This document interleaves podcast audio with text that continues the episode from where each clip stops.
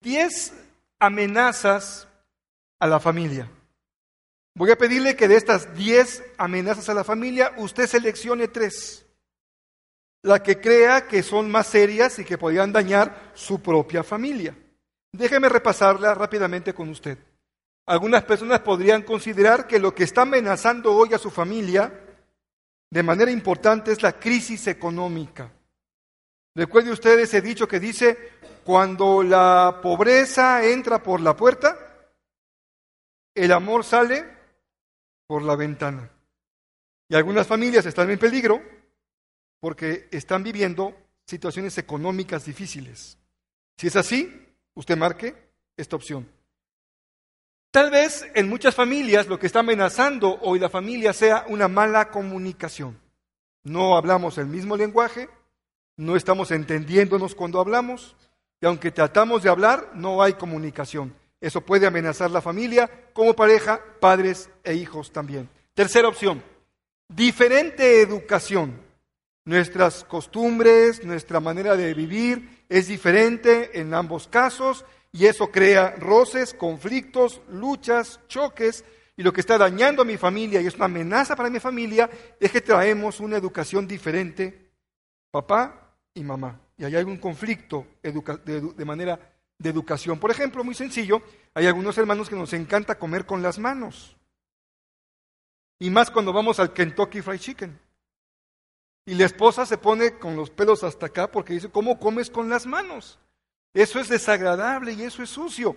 Bueno, es un problema educativo.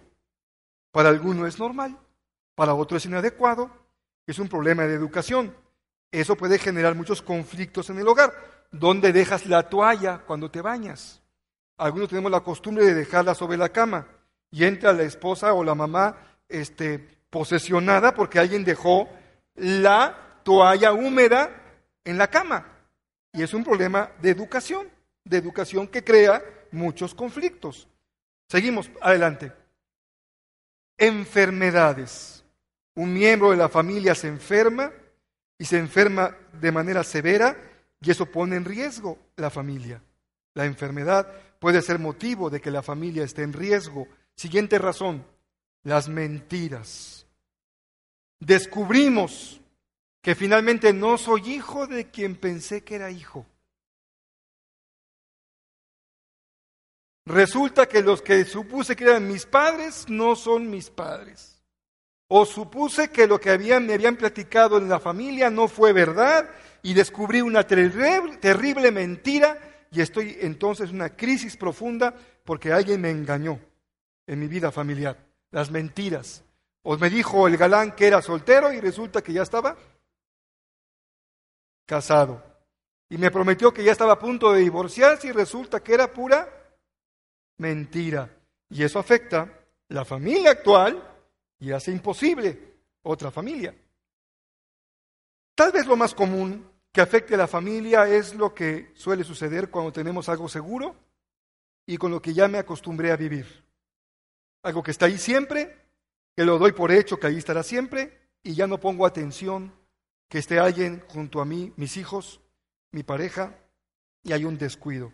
Cuando una persona que usted hace muchos años que no conocía, que fue su compañero de secundaria o de prepa o su amigo de iglesia de donde usted venía, de repente le habla por teléfono y le dice, oye, estoy en México, fíjate que me encontré tu número telefónico y te quise llamar y tú le conté, oye, pero qué bueno que me llamaste, ¿cuándo nos vemos?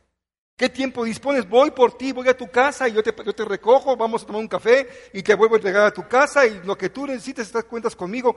Si ese entusiasmo lo pusiéramos con el que vivimos siempre? Quiere decir que hay un descuido en la relación cotidiana que amenaza. no, no se pelearon. No hubo engaño, no hubo pelea, no hubo agresión, simplemente hubo descuido y abandono. Y con el paso del tiempo, lo que era una hermosa flor, cuando empezó, se secó y se murió. ¿Se acuerdan ustedes que la iglesia tuvo hace algunos años un ministerio en Acapulco con niños eh, huerfanitos enfermos de VIH? Hace algunos años me tocó a mí ir a la clausura, fue un domingo, fue un fin de año, perdón, y tuvimos un evento bonito, ahí en la alberca los niños se metieron a nadar con los maestros que íbamos de México, Hicimos un evento, una obra de teatro, los niños cantaron y al final de este evento los niños nos habían preparado algo a los que fuimos de México. Estábamos sentados eh, viendo la representación y de repente se pararon, fueron a un lugar, una mesa, tomaron unas pequeñas plantitas, no sé cómo se llaman esas plantitas que se ponen en piedra, en piedritas como de en bambús, como tipo bambú, que se ponen en el agua y está permanentemente en la casa como adorno, y nos los regalaron, nos dieron una a cada uno, y nos dijeron los niños, cuídala como si fuera yo. Cuídala, es decir, ellos nos estaban recordando que estaban enfermos de sida y que seguramente ellos iban a morir en cualquier momento y que debiéramos cuidarlos como esa plantita. Yo tengo que confesar que ya no sé dónde quedó mi plantita. No la tengo, he tenido algunos cambios de domicilio, de casa, y en los cambios las cosas se pierden o se secan, y esa plantita yo no la tengo. Pero a veces el descuido hace que las cosas se, se mueran por descuido. ¿Qué otro problema hay en la familia? Problemas morales. Alguien falló en su vida moral, lo descubrimos, y eso trajo una crisis profunda a la familia moral, una falla moral de cualquier tipo. Alguien tomó dinero en su trabajo, lo descubrieron, fue a la cárcel, o alguien hizo otro tipo de inmoralidad, lo descubrimos y acabó con la familia. Problemas morales. ¿Qué está amenazando a mi familia? ¿Qué está amenazando a tu familia? Adicciones. Vivimos una sociedad llena de adicciones. Muchas familias están en peligro porque el papá o mamá es adicto a alguna sustancia, a la marihuana, a la heroína, a la cocaína, o al, tabaco, o al alcohol. Las adicciones al sexo, a la pornografía, a la comida. Y hay tantas opciones de adicciones como podemos imaginarnos. Podemos ser adictos a todo. Al trabajo, aunque a algunos les haría bien ser adictos al trabajo. Creo que sería una buena solución para muchas familias que están en pobreza, la adicción al trabajo. Pero también es mala. Ninguna adicción es buena y puede traer graves consecuencias. La sexualidad. Ayer tuvimos una reunión de matrimonios y al final tomábamos un acuerdo, platicábamos de que era necesario que en la próxima reunión de matrimonios vamos a entrar al tema de la sexualidad. Así que les aviso de una vez que dentro de dos o tres meses que tengamos la siguiente reunión, vamos a hablar del tema de la sexualidad en el matrimonio. Es necesario, también toca ese tema y lo veremos, porque muchos matrimonios están en crisis porque el varón no funciona en su intimidad o porque la mujer no funciona en su intimidad. Es una relación disfuncional o porque ha perdido el apetito o el ánimo o el deseo y hay muchas cosas que pueden amenazar la vida familiar en el ámbito de la sexualidad. Y por último, también mis hermanos leyeron bien Muchas familias están en crisis por motivos religiosos. Saben que la religión siempre divide. La religión siempre divide. Cristo siempre une. Si usted está en Cristo, nueva criatura es. Las cosas viejas pasaron. Todas son hechas nuevas. Cristo nos une. La religión nos separa. Muy bien, ya les di las diez prohibido copiar. No esté viendo qué puso el de junto. Es más, si usted no quiere poner nada porque no quiere poner nada ahí, no lo ponga, pero usted, usted simplemente mentalmente identifique las tres cosas que crea que están afectando a su familia o que podrían amenazar a su familia. Muy bien.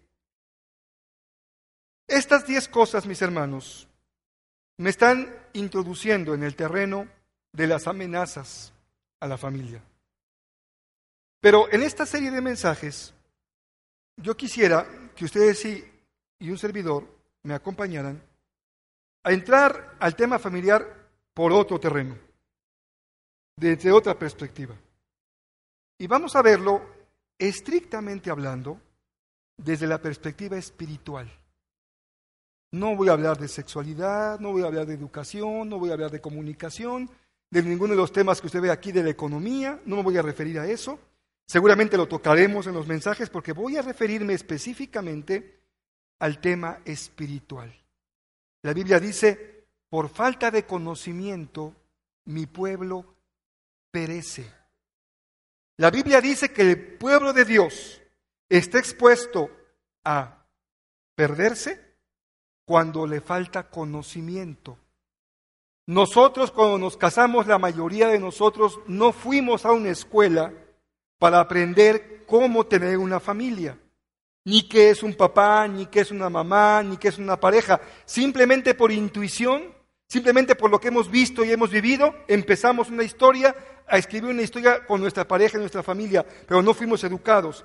Y si no lo fuimos en términos simples y sencillos de la vida natural, mucho menos fuimos instruidos en lo que implica formar una familia en el terreno espiritual. Así que lo que yo voy a enseñarles este mes de junio es el aspecto espiritual de la familia. Por eso el mensaje de esta mañana se llama, ponle una, mejor dicho, el mensaje se llama, cómo proteger espiritualmente a tu familia. ¿Cómo proteger espiritualmente a tu familia? Lo cual quiere decir que nuestras familias están siendo atacadas espiritualmente. Si yo requiero proteger a mi familia en el aspecto espiritual, es porque mi familia está vulnerable en el aspecto espiritual. Y yo quiero que ustedes esta mañana me ayuden a pensar si hemos, si hemos descubierto que en alguna de las diez cosas que enlistamos en el inicio del mensaje hay áreas de cuidado, también quiero que ustedes piensen en qué nivel está hoy su vida familiar en el terreno espiritual. Porque la única manera como podemos nosotros enfrentar una batalla en el terreno espiritual es identificar en dónde somos vulnerables. ¿Usted vio ayer el box en la noche? Yo no llegué porque me quedé dormido. Pero peleó el hijo de Julio César Chávez por el campeonato mundial de peso medio. Vean cómo si estoy informado. Y vi en la mañana que ganó en una decisión dividida, ganó el campeonato mundial. Y me quedé pensando que cuando uno se sube al ring para enfrentarse a otro enemigo, para lograr ganar una, una batalla, lo más importante es que uno sepa en dónde es uno vulnerable. Si yo me voy a subir a enfrentarme a alguien, tengo que identificar en dónde soy vulnerable, porque tendré que cubrirme en mis áreas vulnerables. Dicen los que saben de box que si la cabeza cae, el cuerpo viene solito. Entonces necesitamos cuidar que nuestra cabeza cuando estamos en una pelea. También sabemos que cuando me, me pone un gancho al hígado, knockout. Entonces, el boxeador generalmente su defensa la usa para protegerse en sus áreas vulnerables, su cabeza y su cuerpo, porque un golpe dado ahí hace que pierda, que pierda la pelea. Lo mismo pasa en la familia. Tenemos áreas vulnerables y tenemos áreas vulnerables en la parte espiritual. Y dice la Biblia, lo veré más adelante, que el diablo anda como león rugiente esperando el momento para poderme devorar. ¿Y en dónde es que el diablo me va a atacar? Es muy fácil la respuesta. Ahí donde mi familia es vulnerable. Él no me va a atacar donde yo soy fuerte, porque sabe que en esa área de fortaleza no va a poder derribarme. Él va a atacarme en el área vulnerable. Así que cuando hablemos de la vida espiritual, tenemos que preguntarnos en qué aspecto de mi vida espiritual como familia estamos siendo vulnerables. Porque ahí, con toda seguridad, vamos a ser amenazados, desafiados o atacados. Muy bien, hasta aquí, ¿me van siguiendo bien? Correcto. Déjenme leerles el versículo número 10, 11 y 12 del pasaje de Efesios capítulo 6. Bueno, de hecho llegaría hasta el 13. Efesios capítulo 6, del 10 hasta el versículo 13. Y vamos a ver qué dice la escritura.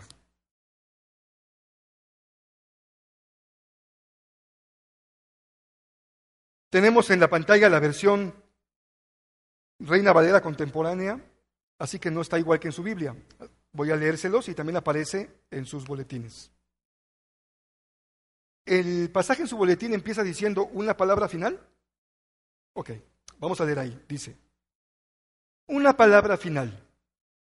Sean fuertes en el Señor y en su gran poder.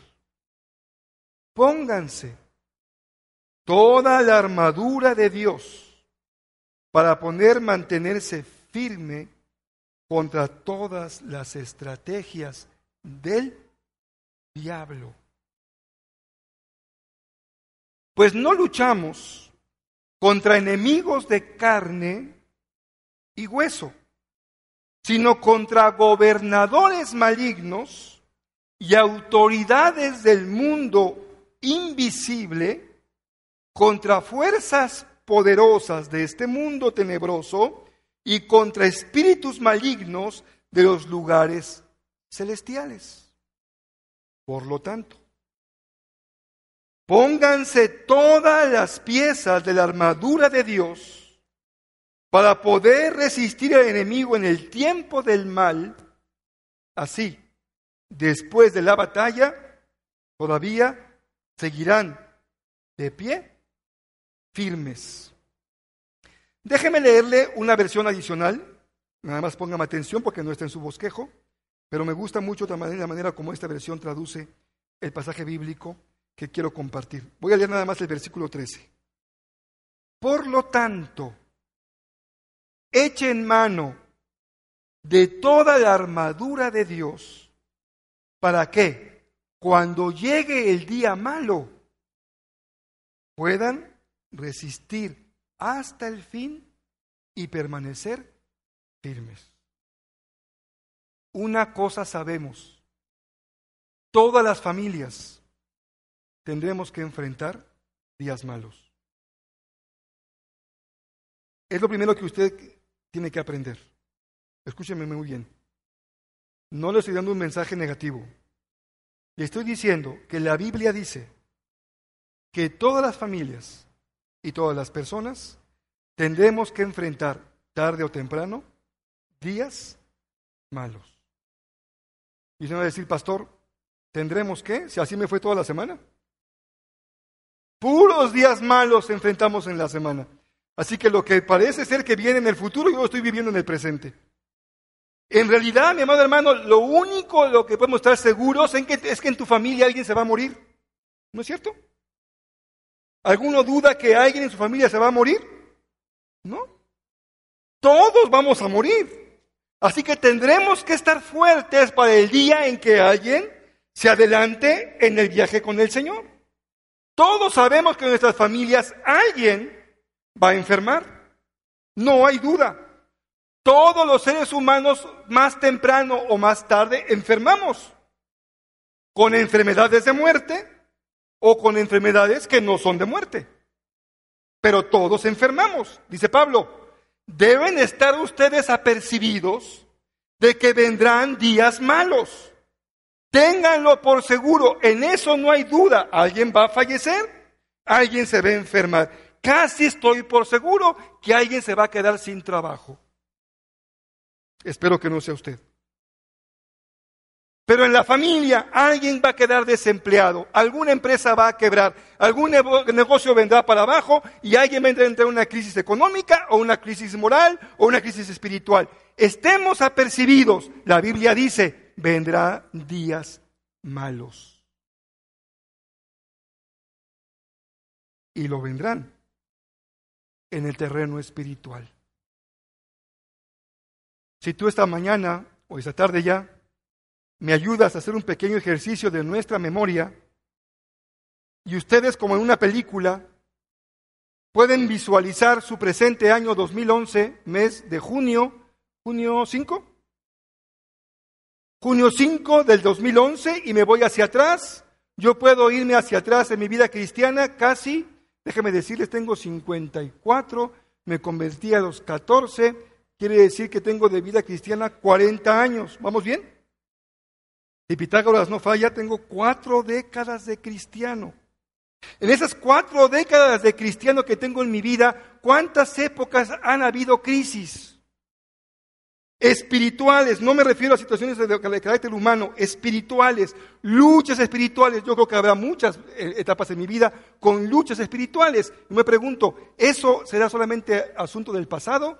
¿O también puedo prever que en el futuro haya cosas parecidas? Bueno, creo que lo razonable es que también en el futuro yo tendré que enfrentar como persona luchas en el campo espiritual. De hecho, cada domingo enfrento luchas. Todos los lunes quiero renunciar a ser pastor. No hay lunes que me falle. Toda la semana estamos enfrentando una lucha espiritual porque nuestra vida es eso, una permanente lucha espiritual. Dice Pablo, vendrán días malos y así como vendrán en tu vida personal, seguramente vendrán en tu vida familiar. ¿Estás listo? ¿Estás listo para la lucha? ¿Estás listo para enfrentar el día malo? ¿Estás listo para enfrentar la prueba? ¿O cómo te va a agarrar el enemigo cuando tengas que enfrentar un tiempo de dificultad? Si estás vulnerable, vas a caer. Cuando falta conocimiento, el pueblo perece. Por eso, mi amado hermano, vayamos anotando en nuestro bosquejo la enseñanza principal de esta tarde.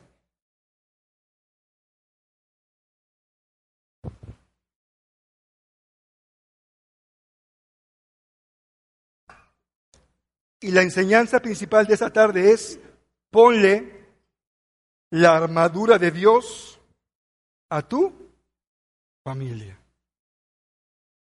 Ponle la armadura de Dios a tu familia.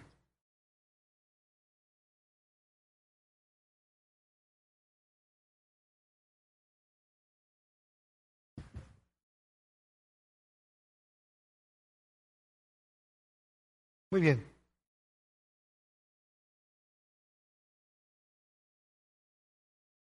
Mi amado hermano, dado que el Señor sabe que nuestra vida personal, familiar y eclesiástica tendrán que enfrentar tiempos malos, nos ha provisto lo necesario para poder salir a la batalla y ganar. ¿Cuál es la palabra de esperanza que Dios tiene para ti, para mí hoy? Dios ha provisto lo necesario Dios no va a evitarte el día malo. No, por supuesto que no. Dios no va a evitarte la batalla. No, por supuesto que no. Dios no va a evitar que llegues al tiempo de lucha. No, no lo va a hacer. Al contrario, nos lo está advirtiendo. Pero nos está diciendo que cuando llegue el día malo, nos ha provisto lo necesario para poder cubrirnos con la armadura de Dios y estar firmes en el día malo. ¿Cuál es mi privilegio? Vestir a mi familia con la armadura de Dios. ¿Cuál es tu privilegio? Vestir a tu familia con la armadura de Dios. ¿Cuál es nuestro privilegio? Colocarnos la armadura de Dios para poder salir y hacer frente al enemigo y tener una vida cristiana como familia victoriosa. Porque muchas familias de ustedes están perdiendo la batalla. Están perdiendo su batalla. Porque mamá es el punto vulnerable. Porque papá es el punto vulnerable. Porque el hijo es el punto vulnerable. ¿Usted ha oído hablar del chivo expiatorio? En la Biblia, en el Antiguo Testamento, hay dos chivitos que se usaban para el sacrificio. El chivo emisario y el chivo expiatorio. El chivo emisario era el chivito que el sacerdote agarraba, lo agarraba de los cuernos y ponía sobre él todos los pecados de Israel. Y ese chivito lo soltaba el sacerdote, lo mandaba al desierto y en el desierto el chivito se llevaba todos los pecados al desierto y en el desierto moría el chivito, perdido. Nunca se recuperaba ese chivo. Era el chivo emisario aquel en el que se le ponen los pecados y los soltamos para que se vaya y se vaya al desierto y allá se pierda y los pecados de Israel se vayan con el chivito emisario. Pero había otro, que era el chivito expiatorio. También, simbólicamente, se ponía sobre el chivito los pecados de Israel y cuando el sacerdote le cortaba el cuello y emanaba la sangre del chivo y lo ponía en unos pequeños platillos y con ellos rociaba el altar, el altar donde se hacía sacrificio, el tabernáculo y la mesa de proposición, ese simbolismo de la sangre que está siendo rociada era expiación por los pecados del pueblo. Hoy nosotros decimos que algunos miembros de la familia son el chivo expiatorio. Bueno, le voy a, le voy a decir otro nombre más usual, la oveja negra. ¿Quién es el punto vulnerable de la familia? La oveja negra. El chivo expiatorio. ¿Y cómo sabemos quién es? Pues el que en la escuela anda reprobando todos los años, tiene mal comportamiento, mala conducta, me habla la maestra para decirme que el niño no quiere aprender, que es muy rebelde, que le pega a sus compañeras, que los muerde, que les agarra los pelos y que se pelea con ellas, y ya no aguanto a su niño, este, señora, venga por él porque ya no tenemos que hacer con él. Y el niñito, que está ahí con mal comportamiento, Llega mamá y llega papá y le ponen su buena regañada y le ponen su disciplinada y después ya no saben qué hacer con él y lo llevan con el psiquiatra infantil o con el psicólogo. Y el psicólogo platica con él y lo, y lo trata y, le dice, señora, llévese su niño a Disneylandia y véngase usted aquí a terapia conmigo. Y es más, tráigase a su esposo. Porque lo que está pasando es que su niño no es más que el que está recibiendo toda la atención familiar. Y como sabemos que la olla express por algún lado sale la presión, la presión de la familia está saliendo por este miembro, aunque él no tenga realmente el problema. Ahí la presión es tal que ya no se aguanta la presión familiar, que en algún lugar sale la presión y generalmente es en donde está más débil. Ya me voy de la casa. Ya no te aguanto. No te soporto. Es una piedra de tropiezo para mí. No sé cómo me casé contigo. El que se va de la casa, ¿qué cree que pasa? Es el débil. Es el que no aguanta la presión. Es el que sale corriendo. El que huye frente al problema. Soy muy macho. Yo soy un hombre mexicano sombrero y tequila y mi guitarra. Me voy de la casa. ¿Y a dónde vas? Con mi mamá.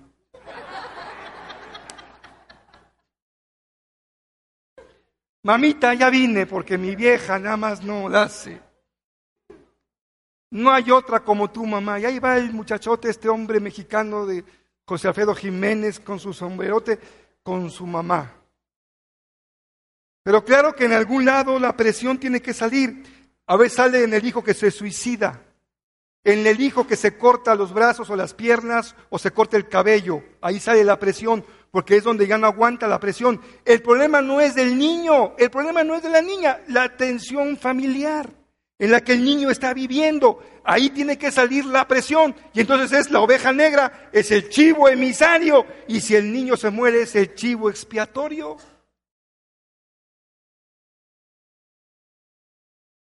Todo ahí se canalizó. Y hermanos amados, esto que lo que me señalo ahora de manera muy superficial tiene que ver con la vida emocional de la familia. Pero déjeme decirle que esta vida emocional de la familia generalmente tiene, tiene un sustento espiritual. Cuando la cosa espiritual en la familia no está funcionando bien, empieza a meterse agua por todos lados. Se mete agua en lo moral, se mete agua en lo económico, se mete agua en lo emocional, se mete agua en lo físico, hay enfermedad, hay crisis económica, hay problemas morales, problemas de comunicación, problemas de relaciones. ¿Qué está pasando? Cuando alguien puede entender, cuando falta conocimiento mi pueblo perece, que la batalla generalmente se pierde o se gana en el terreno espiritual. ¿En dónde tu familia es vulnerable? ¿Dónde está el punto flaco? ¿Dónde está el punto débil? Yo sé que todos van a decir, ahí te hablan. Mis hermanos, por eso en esta iglesia nos encanta tener tantos espejos. ¿Ya se fijaron? Siempre que preguntamos dónde anda el punto débil, nada más voltea le dice, ese que esté ahí, míralo. Ese es el punto débil. Muy bien. Paréntesis. Fíjense lo que voy a decir ahora. Paréntesis. La palabra de Dios dice cuando tú eres débil, entonces yo soy fuerte, porque mi poder se perfecciona en tu debilidad. ¿Quiere esto decir, mi amado hermano? Escúchame muy bien, aquí ya hay un mensaje de Dios para ti que puede ser algo trascendente en tu vida. Si tú eres el débil, Él es el escogido de Dios para traer salud a tu familia. No, no eres el problema, no eres el problema, eres el principio de la solución, porque ahí donde hay debilidad, el poder de Dios se hace fuerte. Donde hay debilidad, Dios se manifiesta. Donde hay debilidad, Dios se, se, presenta con poder. Porque cuando tú dices, Señor, yo realmente no puedo, tienes razón, yo sí quiero huir, ya no quiero seguir, ya no puedo seguir, pero tu poder se perfecciona en mi debilidad. Tú sí puedes, Señor. Tú sí puedes, Señor. Por eso es importante ponerle una armadura espiritual a la familia. Dios nos ha prometido, seguimos adelante, Dios nos ha prometido que al ponernos la armadura espiritual, Él va a defendernos contra las estrategias del diablo.